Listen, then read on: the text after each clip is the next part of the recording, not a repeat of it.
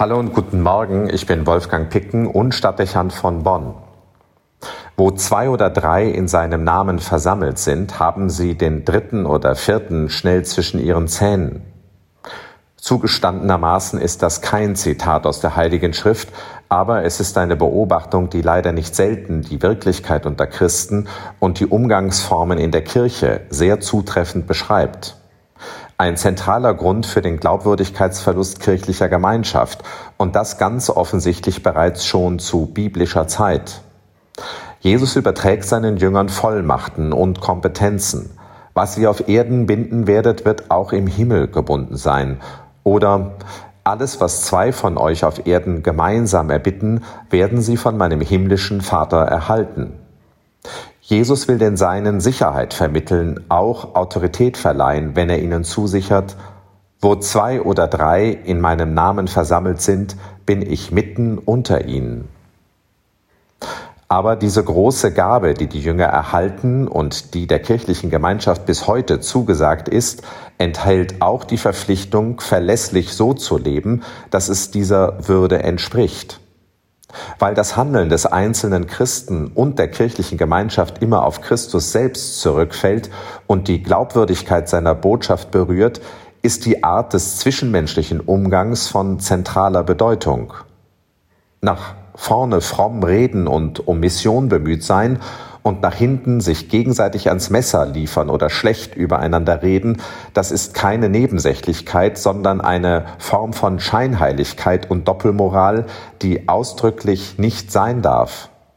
Sie vergiftet das Klima und wirkt wie eine Karikatur dessen, was Jesus von denen fordert, die sich auf dem Weg der Nachfolge befinden.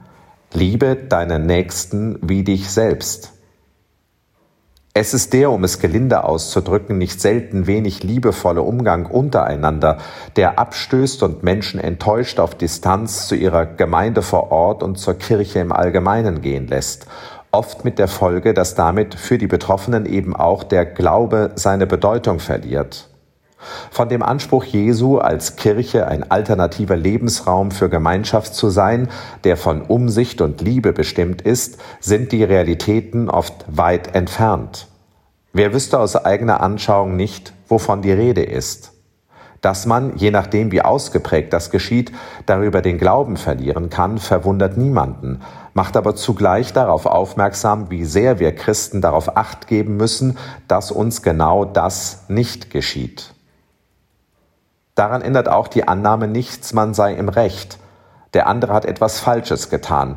Also erzähle ich es jedem, der mir begegnet, mindere das Ansehen des anderen, setze ihn zurück, beschäme ihn und erschwere ihm die Umkehr und den Verbleib in der Gemeinschaft. Immer wieder geschieht das so und diejenigen, die sich daran beteiligen, sind meist fest davon überzeugt, dass die Moral auf ihrer Seite ist. Dass sie selbst schon auf Milde und Rücksicht angewiesen waren, hält sie genauso wenig davon ab, wie die Feststellung, dass eine solche Verfahrensweise Jesus vollkommen fremd war. Der Anspruch der Nächstenliebe kennt keine Momente, in denen er ausgesetzt werden dürfte. Er gilt zu jeder Zeit, in jeder Situation, selbst wenn wir einen Gegner vor uns stehen haben, dann, wir wissen es, verlangt sie von uns die Feindesliebe.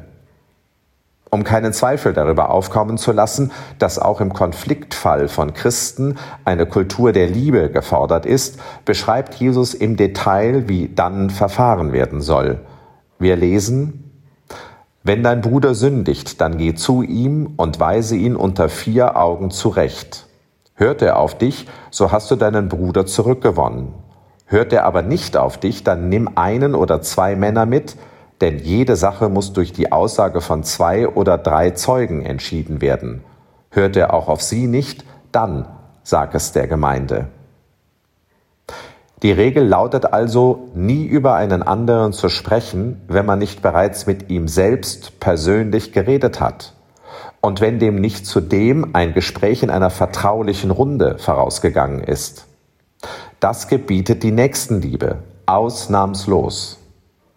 Sofort wird klar, wie schnell davon abgewichen wird. Vielleicht kann man sogar sagen, dass es eher die Ausnahme ist, dass einem öffentlichen Gerede oder einem Getuschel hinter vorgehaltener Hand diese Schritte vorausgegangen wären. mit der verheerenden Konsequenz für die Atmosphäre nach innen und die Glaubwürdigkeit nach außen. Nun spüren wir, dass es dabei nicht nur um die anderen geht, die das neu zu bedenken hätten, sondern auch um uns selbst.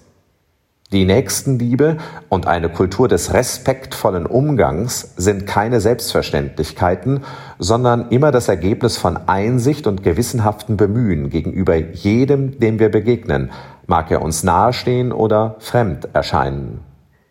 Gut, wenn wir darüber nachdenken und uns des Auftrags und der Verantwortung bewusst werden, die darin liegt, mit unserem Leben auf Christus zu verweisen.